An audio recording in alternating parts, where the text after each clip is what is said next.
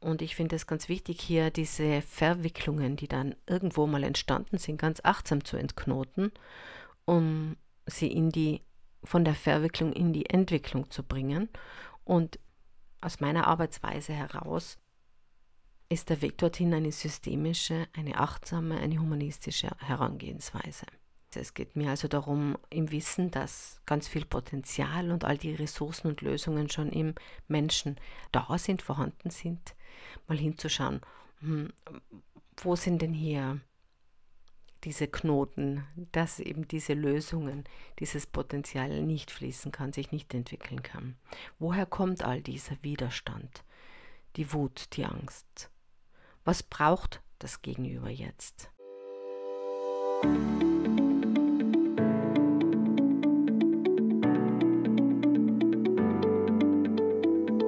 Zum Rendezvous mit Wissenschaft und Lebensalltag.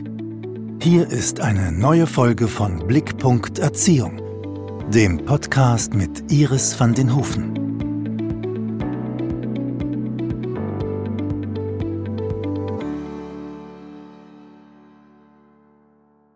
herzliches Hallo. Ich freue mich ganz besonders, heute eine neue Folge des ABC-Podcasts einzusprechen. Es geht heute um den Buchstaben L.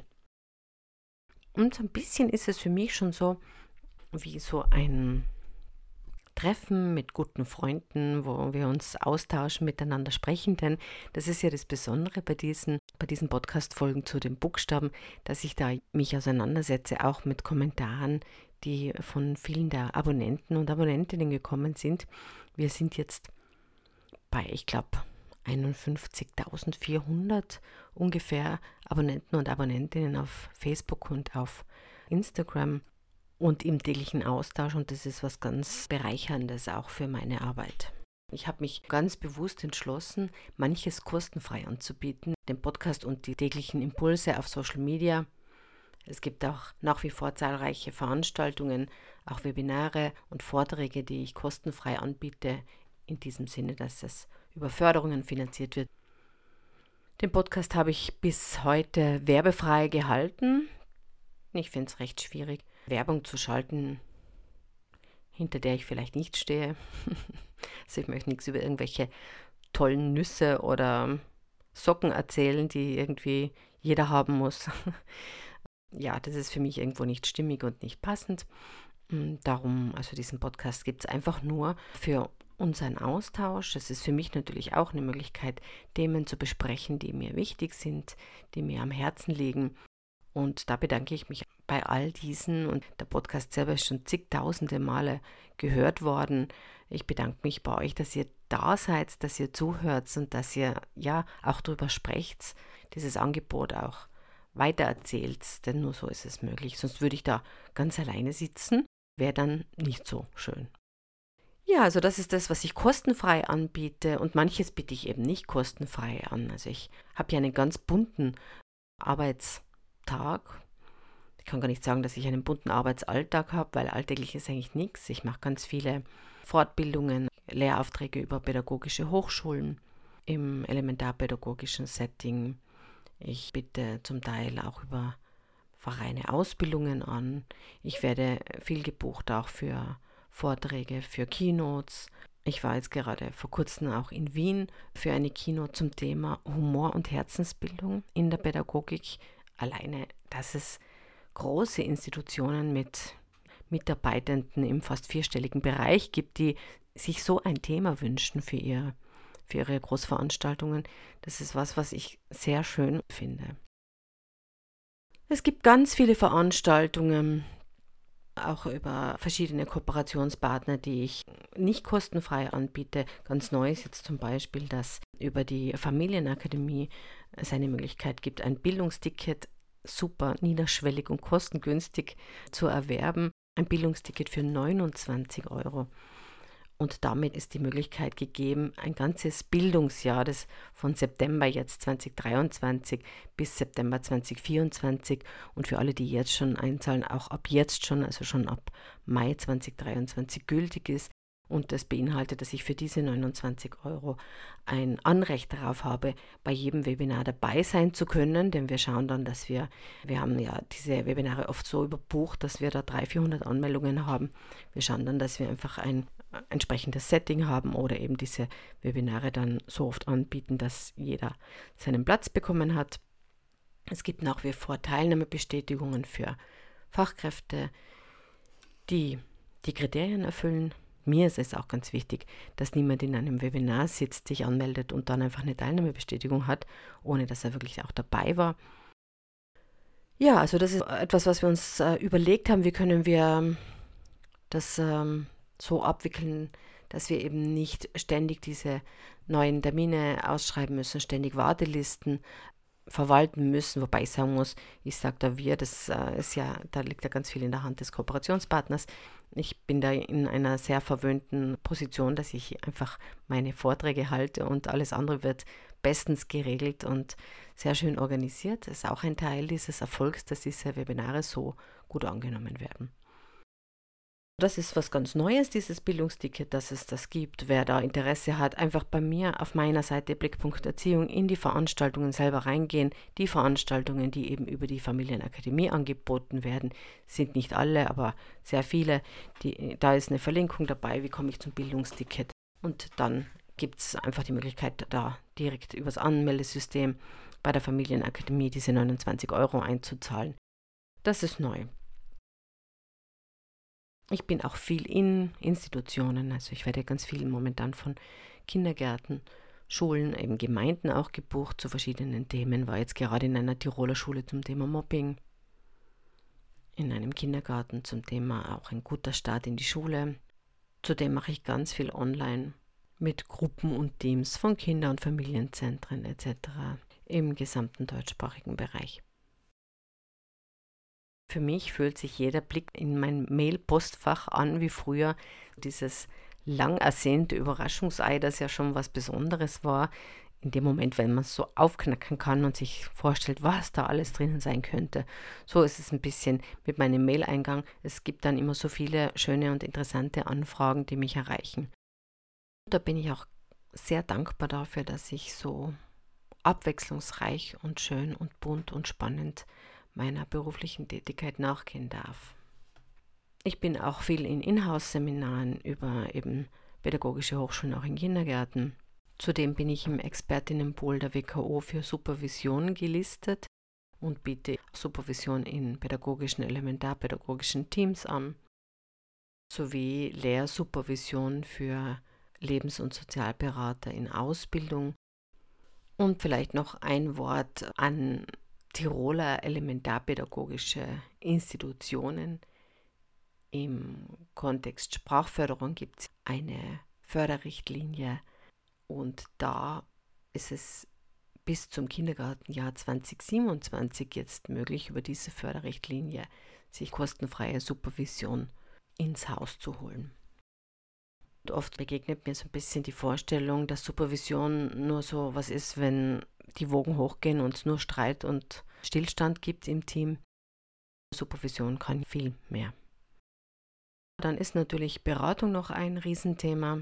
Mich erreichen beinahe täglich Mails, aber auch Nachrichten auf Facebook und Insta mit der Bitte um, um einen schnellen Erziehungstipp. Ganz dringend ein schneller Erziehungstipp. Und da muss ich einfach sagen, ich schätze das Vertrauen in mich sehr und auch diese Stärke, die es braucht, sich Hilfe zu holen und überhaupt. Also oft wird mir da sehr ausführlich beschrieben, was gerade schwierig ist von Bezugspersonen, von Kindern, häufig von Müttern, aber auch von Vätern, die sich äh, gefühlt in einer Sackgasse befinden und jetzt so gerne diesen erlösenden Türknauf in der Hand hätten und für mich ist das oft ganz schwierig, weil wenn ich zuerst gesagt habe, ich habe mich von äh, Unternehmensgründung an ganz bewusst entschlossen, manches kostenfrei anzubieten, dann ist natürlich auch klar, dass manches nicht kostenfrei ist. Gerade eben diese Lehraufträge, diese Ausbildungen, diese Keynotes, viele Veranstaltungen, Supervisionen und eben auch Beratungen biete ich nicht kostenfrei an. Und dann tue ich mir doch schwer, wenn ich solche E-Mails bekomme und wege dann oft ab eine Entscheidung für etwas, also ausführlich auf etwas zu antworten, auf Anfragen zu antworten, ist auch immer eine Entscheidung gegen etwas, nämlich in diesem Sinne gegen meine Projekte, für die ich ja auch nur eine begrenzte Arbeitszeit habe. Und für mich ist es schon enorm zeitaufwendig, auf diese Anfragen zu antworten, weil es ja eben nicht so ist, dass ich so diesen einen Live-Hack da aus dem Ärmel schüttel. Mit so einer schnellen Antwort per Mail ist auch niemandem wirklich geholfen. Da möchte ich vielleicht einfach mal kurz darauf eingehen, warum das auch so ist, aus meiner Sicht jetzt. Es ist doch oft so, dass die Frage, wie komme ich aus einem eingespielten Teufelskreis wieder heraus, weil sich Kinder auf eine gewisse Art und Weise verhalten oder auch nicht verhalten, dass einfach äh, Schwierigkeiten im Familienalltag, im auch äh, Kindergartenalltag bereitet. Und ja, diese, dieser Teufelskreis, der da oft angesprochen wird, das ist dann meist auch mein erstes Bild. Es ist so ein bisschen wie so eine drehende Spirale und die hat irgendwo begonnen. Wichtig wäre es da jetzt ganz gut hinzuschauen und den Faden dort wieder aufzunehmen. Hinter das Verhalten zuerst einmal zu schauen, auf die Bedürfnisse, die eben hinter diesem Verhalten liegen, zu schauen. Wenn ich da jetzt pauschal verordnete Erziehungsregeln mit so einer Ratschlagskeule aushole und schnelle Tipps gebe, dann, dann sind die unseriös, weil wenn ich nicht genau hinter dieses Verhalten schaue, da können ja alle möglichen Gründe und Bedürfnisse sich verbergen und das könnte auch fatal sein, wenn ich dann mit so einem Trick, so einem Tool da dazwischen fahre und vielleicht ein ganz wichtiges Bedürfnis damit begrabe. Also meines Erachtens ist es auch, also solche Ratschläge bergen auch ein Risikopotenzial in sich. Und ich glaube ja nicht, dass es den betroffenen Kindern gut geht und die das Freude, weil sie so gerne Macht beweisen, tyrannisch sind, trotzig sind, böswillig sind wenn ich dann oft so Anfragen bekomme, ich weiß gar nicht mehr, was ich tun kann. Ich schicke es eh schon aufs Zimmer, aber dann kommt es wieder schreiend zurück. Oder welche, ja, ich sage jetzt mal, als Konsequenz verkleidete Strafen auch immer wieder angeordnet werden. Dann bin ich mir ganz sicher, dass wir damit Kindern nicht helfen, dass es ihnen besser gehen wird. Und wir helfen auch all den mit diesem Verhalten, mit diesen Kindern verbundenen Systemen und Mitgliedern in diesem System nicht, dass es ihnen besser geht. Und darum sollte es ja eigentlich gehen. Es sollte darum gehen, wie kann ich dich befähigen, dass es dir gut geht, dass du etwas bewältigen kannst. Und ich finde es ganz wichtig, hier diese Verwicklungen, die dann irgendwo mal entstanden sind, ganz achtsam zu entknoten, um sie in die, von der Verwicklung in die Entwicklung zu bringen und aus, meinem, aus meiner Arbeitsweise heraus ist der Weg dorthin eine systemische, eine achtsame, eine humanistische Herangehensweise. Es geht mir also darum, im Wissen, dass ganz viel Potenzial und all die Ressourcen und Lösungen schon im Menschen da sind, vorhanden sind, mal hinzuschauen, hm, wo sind denn hier diese Knoten, dass eben diese Lösungen, dieses Potenzial nicht fließen kann, sich nicht entwickeln kann. Woher kommt all dieser Widerstand, die Wut, die Angst? Was braucht das Gegenüber jetzt? Und neben eben diesem Perspektivenwechsel, aber auch neben viel Entwicklungswissen, denn gerade wenn ich mich ein bisschen auskenne mit der kognitiven, mit der sozialen und emotionalen Entwicklung von Kindern, kann ich manches ganz anders bewerten und wir wissen, dass die Bewertung, da brauchen wir nur in die Stressforschung schauen, die Bewertung ist was ganz Zentrales, wie ich etwas bewerte. Das ist so ein bisschen, was zwischen Reiz und Reaktion steht. Denn der Reiz, wie ich den bewerte, wenn das Kind jetzt sich auf eine gewisse Art und Weise verhält oder nicht verhält, wird von mir bewertet und daraus entsteht dann auch mein, meine Wahrheit, mein Denken, mein Handeln meine Reaktion. Es braucht aber eben auch diese Empathie, dass ich mich auch hineinfühlen kann und es bedarf auch der Selbstfürsorge, dass es nämlich den Bezugspersonen von diesen Kindern gut geht. Wichtig, um die Not zu wenden. Es ist also notwendig, damit sich eben diese Spirale, dieser Teufelskreis nicht weiterdreht.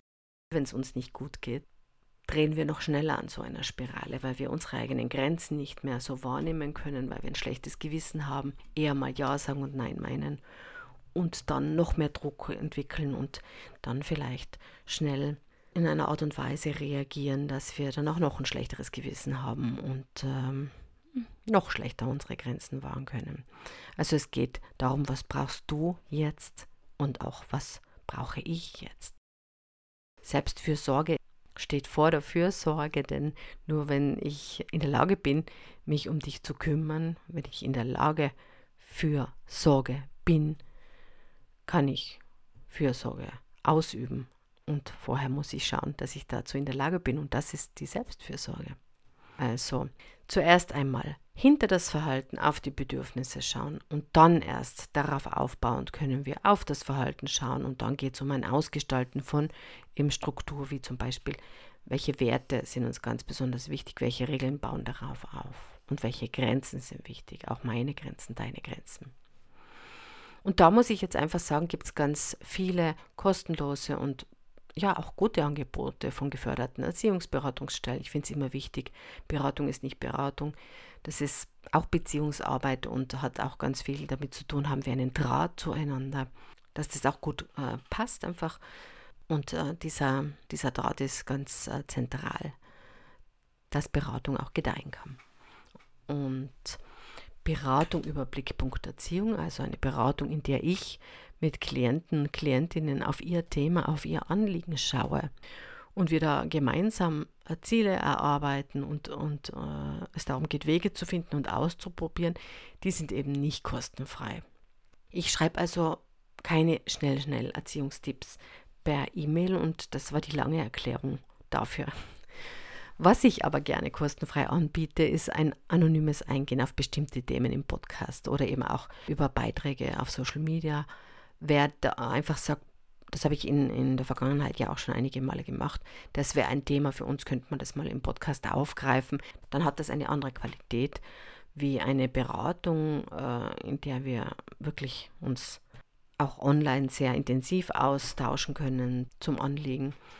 Und zugleich ist es doch was, wo ich eben auf Punkte einfach individuell eingehe. Es ist also so ein Mittelding und äh, das biete ich auch gerne an. Der Unterschied in einer Beratung finde ich im besten Fall meinen eigenen guten Weg und werde dahingehend begleitet, dass mir eben vielleicht die eine oder andere Stelle ausgeleuchtet wird, die ich sonst nicht entdecken würde. Aber ich finde meinen Weg. Und das ist nichts, was mir angesagt wird in Form von einem Erziehungstipp oder Erziehungsratschlag.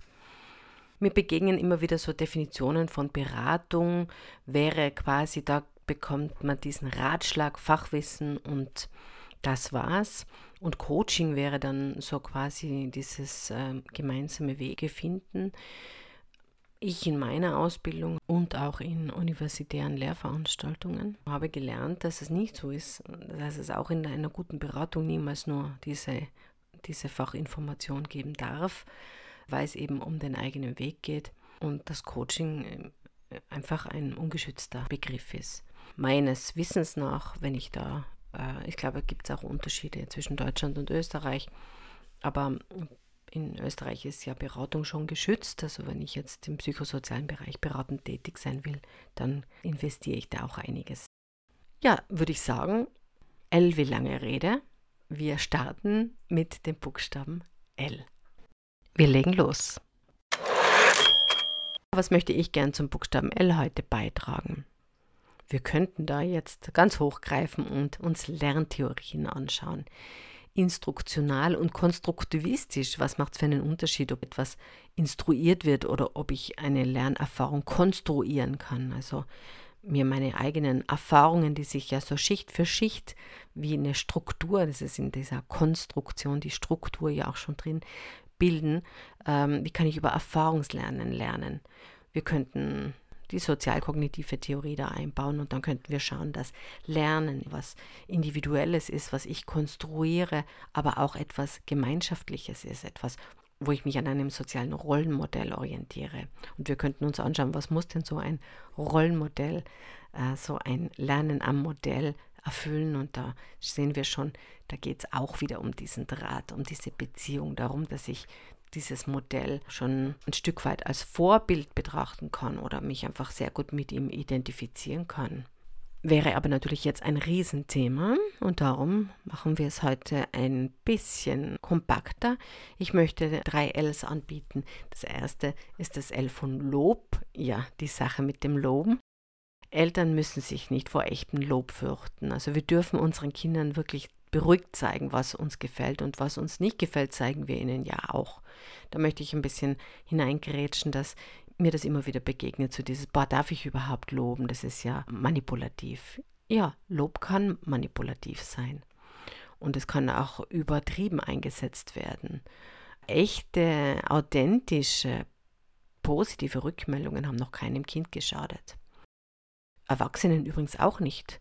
Ich freue mich über eine schöne Bewertung oder Rezension, ein Feedback, wie wird äh, das jetzt aufgenommen. Also das ist ja schon was ganz Wichtiges und auch für Kinder ist es ganz was Wichtiges, dass wir ein bisschen ein Feedback bekommen, weil uns das einfach auch motiviert und uns ein bisschen zeigt, ähm, wie nimmt uns die Außenwelt wahr.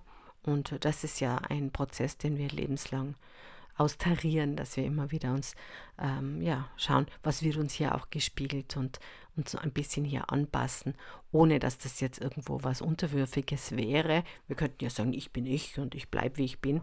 Und zugleich ist es schon wichtig, es gibt ganz viel, was uns die Natur mitgegeben hat, dass wir gut in soziale Interaktion gehen können, dass wir gut auf uns schauen können, aber eben auch, und das ist ganz wichtig und bedingt einander eigentlich auch auf die anderen. Und dazu gehört natürlich auch, dass ich ähm, eine Rückmeldung bekomme. Also ich würde ermuntern wollen, etwas anzumerken, muss nicht sein. Das ist das schönste Bild, das ich jemals in meinem Leben gesehen habe. Womöglich ist es gar nicht das schönste Bild, das wir je gesehen haben, aber vielleicht eine ganz wunderschöne Farbkombination.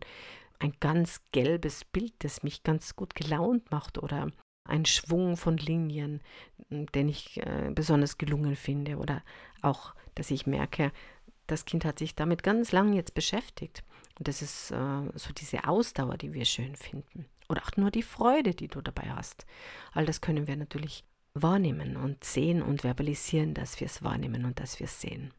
Wenn ich da jetzt genau das Beispiel von äh, Kinderzeichnungen nehme, um das Lob daran aufzufächern, dann gibt es natürlich auch von Arno Stern diese ähm, wunderschöne Haltung, die Kinder einfach mal frei malen zu lassen, ohne eben das dann als ein Produkt quasi zu, zu deuten oder zu bewerten, benoten womöglich sogar. Denn er meint, damit nehmen wir Kindern die Freude und das Interesse am Malen und wo wir sicher nur zustimmen können, ist, dass es einen Unterschied macht, ob ich male, weil es mir Freude macht, mit Farbe Spuren zu hinterlassen, oder ob ich male, damit es etwas darstellt, was gefällt.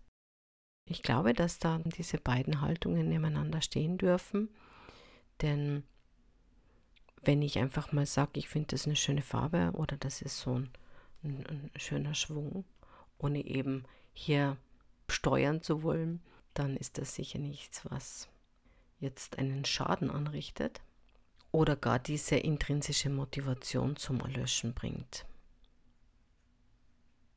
Wir können das Lob natürlich an ganz vielen anderen Momenten im Alltag auffächern, aber gerade eben dieses äh, Malen finde ich sehr, sehr ein schönes Beispiel, weil wir sehen, da geht es wirklich darum, ganz genau hinzuschauen. Es ist ganz ähnlich wie mit dem Lesen lernen. Es macht einen Unterschied, ob ich lesen lerne, weil ich fasziniert davon bin, dass ich Gedankenhülsen knacken kann, denn nichts anderes sind in Buchstaben gefasste Gedanken. Und wenn ich aber lesen lerne, weil ich eine gute Note bekomme oder in irgendeinem wahnwitzigen Lesetraining bin, wo noch sogar die Zeit gestoppt wird, wie schnell ich fehlerfrei was lesen kann, dann macht das was mit meiner intrinsischen Motivation, die dann eben eine extrinsische wird. Und das sehe ich dann auch kritisch, wenn eben nur das eine hier gelebt wird und für das andere kein Raum ist, dann geben wir ein Riesenpotenzial einfach nicht nur auf, sondern wir verhindern das einfach, dass hier äh, die Freude am Lesen zum Beispiel entsteht. Aus einem ganz anderen Grund wie einer Bewertung und äh, Beurteilung. Und zugleich kann ich mich trotzdem freuen, wenn mein Kind was lesen kann. Und äh, ich merke, wow, super, du kannst ja schon beim Bäcker lesen, dass da ein Gipfel steht oder was auch immer da steht. Wir merken schon, es geht immer so um diese feine Balance und nicht um dieses Dogma, du darfst nicht loben, du darfst nicht sagen, ob dir etwas gefällt oder nicht. Und zwischen ja, meine ehrliche Meinung auch sagen zu dürfen, beides, also beide Richtungen, wenn die so einzementiert und vorgegeben sind, machen das Leben irgendwo hölzern und für Kinder ist auch schwierig, sich zu orientieren. Also ich würde hier einen geschmeidigen Balanceakt vorschlagen, auch wenn es nicht immer leicht ist. Aber es ist schön, sich vielleicht auch in diesem Kontext selbst beobachten zu können. Und das können wir, wenn wir uns erstmal solche Gedanken vielleicht gemacht haben. Und gerade so mit vier, fünf Jahren sind ja Kinder sehr äh, interessiert daran. Mama, hast du das gesehen? Papa, hast du das gesehen? Schau mal her. Und auch davor schon, als schon Zweijährige spiegeln sich ja im Spiel gegenseitig. Auch da ist dieses Feedback wichtig. Bei Babys wissen wir aus der Affektspiegelungstheorie, dass es ganz zentral ist für die Ausbildung von emotionaler Kompetenz, auch dass wir, dass wir einen praktisch ein Feedback bekommen, wie so eine Art Biofeedback von den Bezugspersonen, die uns Gefühle spiegeln. So gesehen, wenn wir uns also das Lob verbieten, ist es, dass wir einfach eine gewisse Art an, an Spiegelfrequenz unterbinden und das, glaube ich, kann nicht gesund sein. Das zweite L, das ich Ihnen anbieten möchte, ist die Langeweile. Auch da sind wir schon ein paar Mal, auch sogar in diesem Podcast, darauf eingegangen. Ich möchte es aber gern noch einmal wiederholen. Nicht jeder hat natürlich jede Folge auch gehört. Und ich finde das so zentral, hier einen Unterschied zu machen, weil wenn ich in Veranstaltungen frage, hm, wie schaut es denn aus mit Langeweile? Dann sagen alle, Langeweile ist wichtig, Langeweile ist so wichtig. Aber Langeweile ist anstrengend. Und zwar fürs Kind und für die Eltern. Langeweile, also im Unterschied zur Langeweile, die verordnet wird, jetzt gehst man ins Zimmer und langweilst dich mal, das ist gesund. Aber die Langeweile, also dass wir genügend Zeit lassen und haben, um in Ruhe eben ein Bild zu malen oder einen Regenwurm oder eine Blume zu betrachten, um in einem Spiel vertieft bleiben zu dürfen und nicht schnell fertig spielen zu müssen, um in der Badewanne mit dem Badeentchen um die Wette zu schrumpeln, in der Sandkiste matschen zu dürfen oder einfach mal nur rumzuliegen, zu kuscheln und da zu sein. Das ist Langeweile und die ist wichtig und braucht ihren Raum.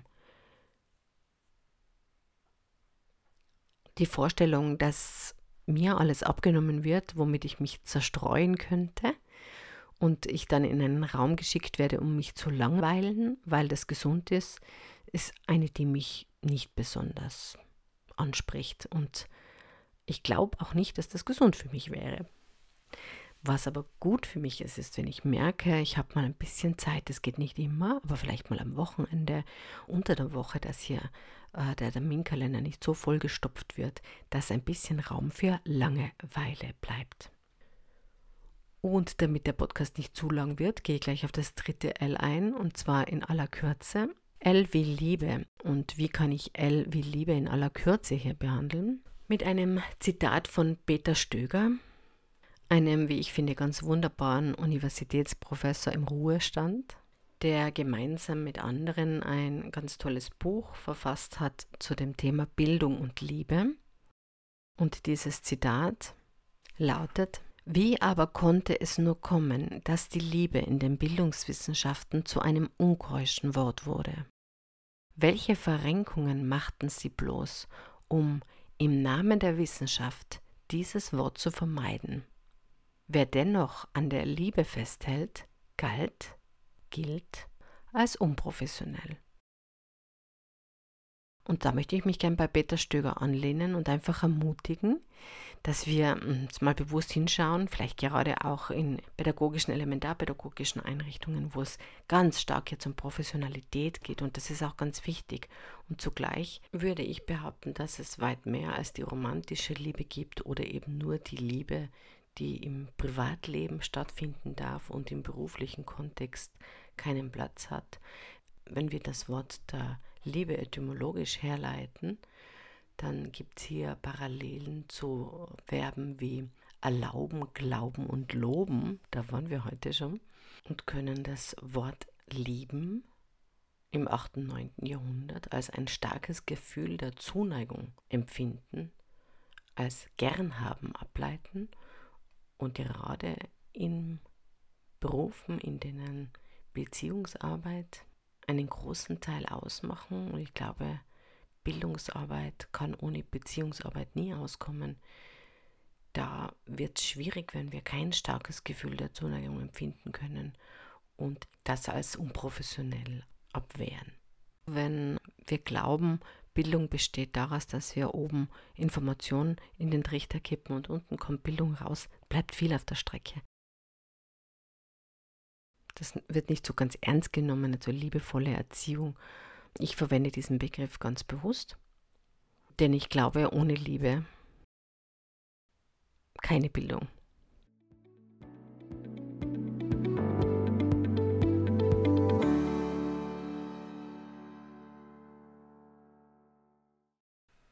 Denkimpulse einer glücklichen Kindheit. Funken, die den Blick in womöglich noch kaum geschaute Ecken erhellen, neue Perspektiven eröffnen. Und oft ist es nur ein kleiner Perspektivenwechsel, der uns völlig neue Welten eröffnet. Und so legen wir, offen und erwartungsvoll, ein feines, federleichtes Lächeln auf unser Herz. Wir werden, wenn wir denn mögen, wunderbare Seiten an unserem Kind und unseren Möglichkeiten, es liebevoll zu begleiten, entdecken. Heiter und frei, leicht, beschwingt und zuversichtlich.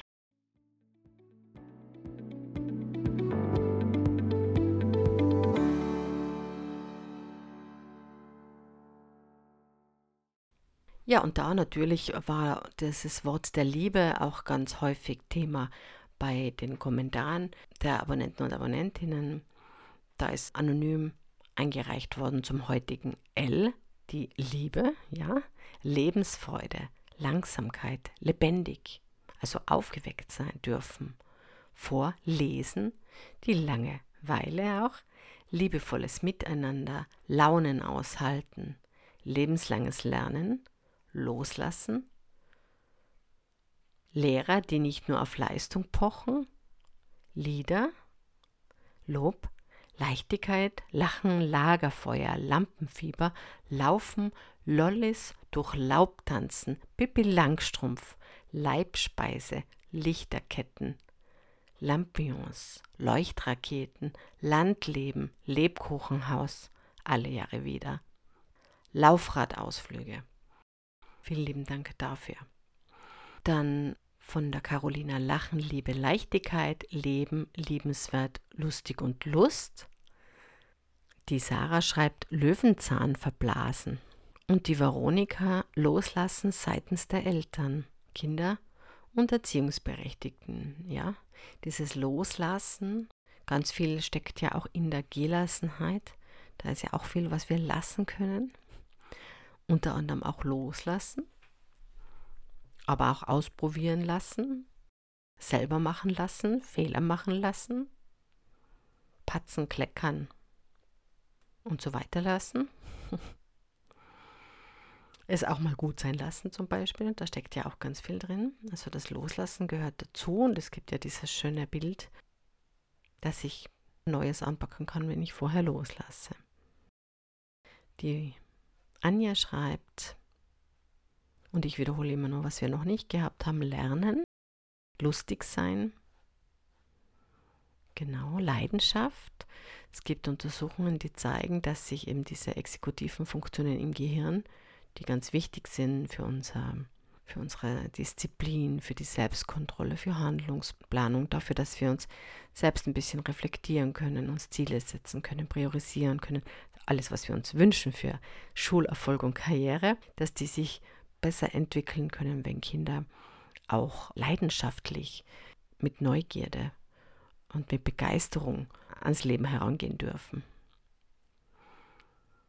Was kontraproduktiv wäre, wäre für diese exekutiven Funktionen Stress, dauerhafter Stress, Erfahrungen der Einsamkeit, aber auch eben, wenn der Körper ja nicht dafür da sein darf, wofür er da ist, nämlich für Bewegung und für auch mal Grenzen austesten, mal außer Brust zu kommen, mal über Wurzeln im Wald zu laufen, sinnliche Erfahrungen zu machen, indem ich auch mal die Spaghetti angreifen darf oder wie Kinder eben mit allem Sinnen im Leben stehen. Es gibt da auch Untersuchungen für ältere Menschen schon, wenn die barfuß laufen oder wenn die äh, ganz bewusst, ganz äh, achtsam mit ihren Fingern Materialien ertasten, dass das Gesundheit für die Neuroplastizität, für unsere lebenslange Gehirnentwicklung ganz wichtig ist, dass die nicht so schnell hinfallen, weil sie eine andere Art haben zu gehen, wenn sie viel barfuß laufen.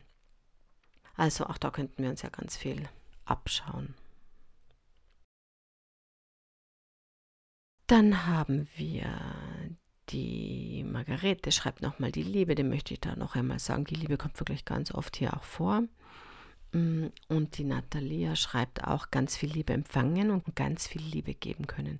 Viele, viele Lieder singen, mit seinen eigenen Leistungen zufrieden und stolz darauf sein können nicht ständig an den Leistungen anderer gemessen zu werden, Lust auf Neues, Lust zum Entdecken. Ja, Lust auf Neues, Lust zum Entdecken, das entwickeln wir, wenn wir uns sicher und geborgen fühlen. So Karl Roger sagt es auch schon, wir können unser Potenzial, das schier Unermessliches entwickeln, wenn wir uns sicher fühlen. Und dieses nicht ständig an Leistungen anderer gemessen zu werden, gibt es ja auch dieses Sprichwort des Glückes, Todes, der Vergleich.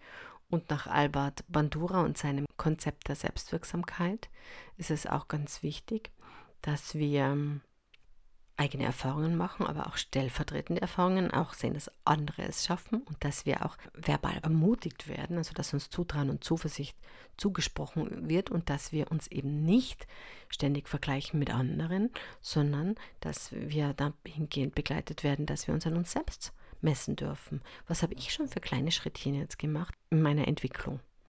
Welche kleinen Schritte, welche Fortschritte, manchmal auch kleine Rückschritte, aber welche Fortschritte habe ich gemacht? Das ist viel interessanter als der Nachbarbub, der immer Einsen in Mathematik schreibt. Die Michaela schreibt liebevoll, lachen, laut, leise, lustig, leidenschaftlich, leben, leicht, lassen. Die Kerstin schreibt, Lesen lernen, laut sein, lustig sein, Leichtigkeit. Und die Carola schreibt Lilly, unser Dackel und Liebe. Sehr schön. Die Brigitte schreibt, mal länger aufbleiben dürfen. Ja, das gehört dazu, zu einer liebevollen Begleitung von Kindheit. Das ist einfach so schöne Erinnerungen, die bleiben. Hm, die Rebecca bringt es auf den Punkt, wenn sie sagt, bedingungslose Liebe, also Liebe, die nicht an Bedingungen geknüpft sind. Ich habe dich lieb, weil und wenn, sondern da braucht es keine Bedingungen. Dann haben wir die Heidi, die lustvolles Lernen anspricht, also Lernen, Erfahrungslernen, Lernen mit allen Sinnen, Lernen aus Begeisterung, Lernen mit Neugierde. Auch ein Stück weit selbstbestimmtes Lernen und zugleich in einem Entwicklungsraum, der Lust auf Lernen macht, der schon so Impulse setzt. Und das wäre natürlich optimal. Die Nicole schreibt, Leid teilen und gemeinsam bewältigen, laut sein dürfen, Leidenschaft, Leichtigkeit. Ja, dieses Leid teilen und gemeinsam bewältigen, über Gefühle auch zu sprechen, auch äh, in der emotionalen Kompetenz gilt, Kinder lernen über Vorbild. Sprechen wir auch entwicklungsgerecht mit unseren Kindern auch über unsere Gefühle oder glauben wir, wir müssten immer so tun, als ob wir über den Dingen schweben und uns nichts ärgert oder traurig macht. Die Manuela schreibt Lümmeln, lustig sein, lachen, Lolli lutschen. Sehr schön. da habe ich, das werde ich jetzt sicher falsch aussprechen, Nitzrek schreibt Lachen, Lachen, Lachen, besonders auch über sich selbst.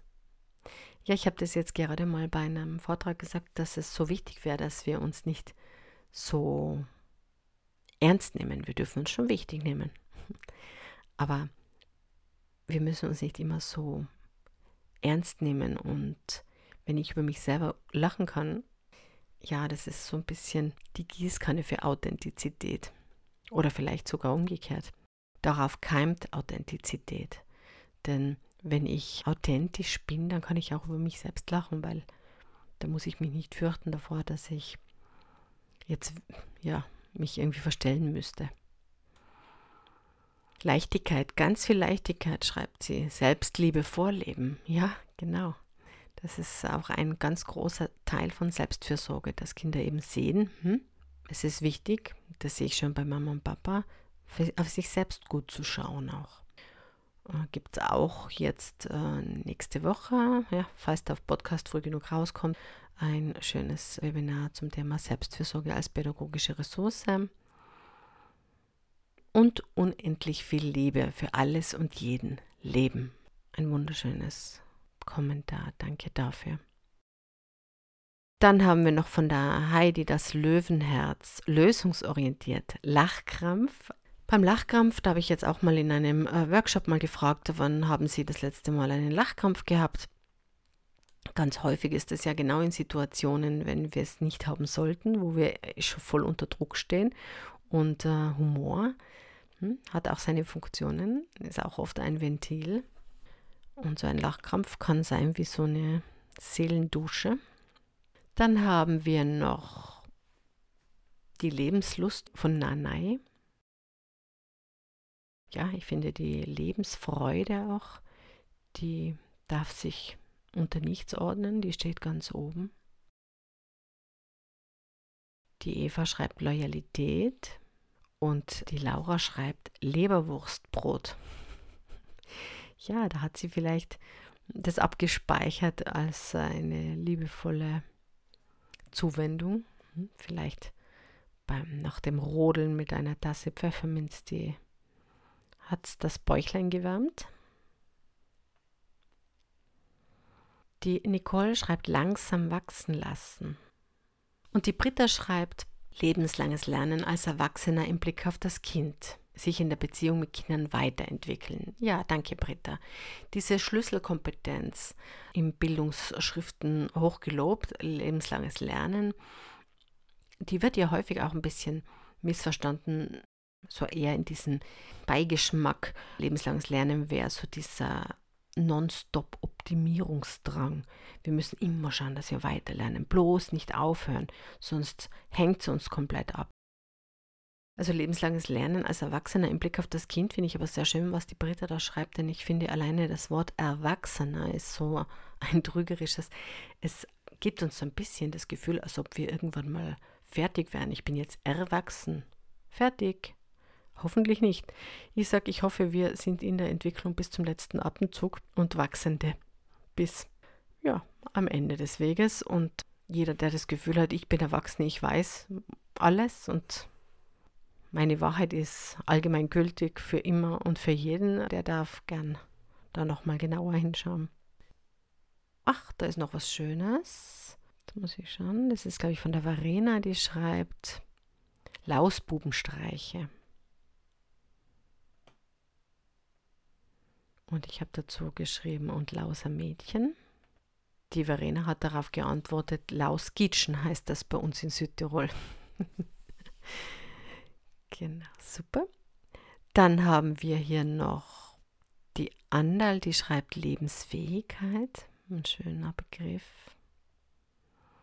Und die Elisa schreibt auch von Lausbuben und Mädchen Luftgesunde zum Leben, Lob, Lieblingsessen und Laternenumzug. Dann haben wir hier noch Liebkosen von der An und Lungen am Wochenende im Pyjama bleiben dürfen. Die Stefanie schreibt langsam, also Zeit geben. Oft reicht es schon, wenn wir sie nicht nehmen. Lehrreich laufend im Sinne von immer wieder. Mhm. Leises und Lautes schreibt vielleicht die Natalie, das kann ich jetzt da gerade nicht sehen. Ich habe es mir rauskopiert und das genau abgeschnitten, das tut mir leid. Auf alle Fälle danke für Leises und Lautes und für Laufen lernen. Dann auf Insta, die Anja Kanzler schreibt, Lachen, liebevolle Zuwendung, Lust und Leidenschaft, eigenständiges Lernen nach eigener Lust und Laune. Vielen lieben Dank. Ankerloff schreibt Liebe, Lachen, Leben, Luft. Und Praxis für Psychomotorik schreibt Liebe, Lust, die gelebt werden darf, Launen, die gezeigt und miteinander bewältigt werden dürfen. Lümmeln, um wieder Kraft zu tanken, Lachen, Lügen, um den Umgang mit Vertrauen zu üben. Leibhaftige Erfahrungen, weil Lernen über den Körper geht, Lernen aus eigenem Antrieb. Danke Praxis für Psychomotorik, da spricht ganz viel Fachwissen heraus und ganz viel Leidenschaft. Was für eine magische Kombination. Die Rebecca schreibt auch noch launisch lernen lustig, loslösen, Lebensweg und lehrreich. Märchenschloss Menden hat hier auch das Lebhafte und die Lebensfreude und die Leichtigkeit. Liebenswert. Auch die Valentin schreibt Lieben und Lachen kam mir gleich in den Sinn. Walfischbaby schreibt Lindgren. Ja, danke dafür. Die gute alte Astrid Lindgren kommt bei uns immer wieder mal vor. Gerade letztens bei einem Vortrag war sie mit einem Zitat, so der Abschluss von dieser Veranstaltung, sinngemäß äh, ein Zitat von ihr, dass es auf diejenigen, die jetzt lesen lernen, ankommt, auf ihre Einbildungskraft, wie die Welt in Zukunft auch gestaltet sein wird. Und abschließen möchte ich gern mit Miss, ja, das könnte jetzt Miss Stress Franzi oder Miss Stress Franzi sein, die da schreibt, Launen leben, lebhaft sein. Das wünsche ich allen, die hier mit dabei waren. Eine lebhafte Zeit, viel Leichtigkeit und auch die eine oder andere Laune, die es zu leben gilt. Ich freue mich auf ein Wiederhören.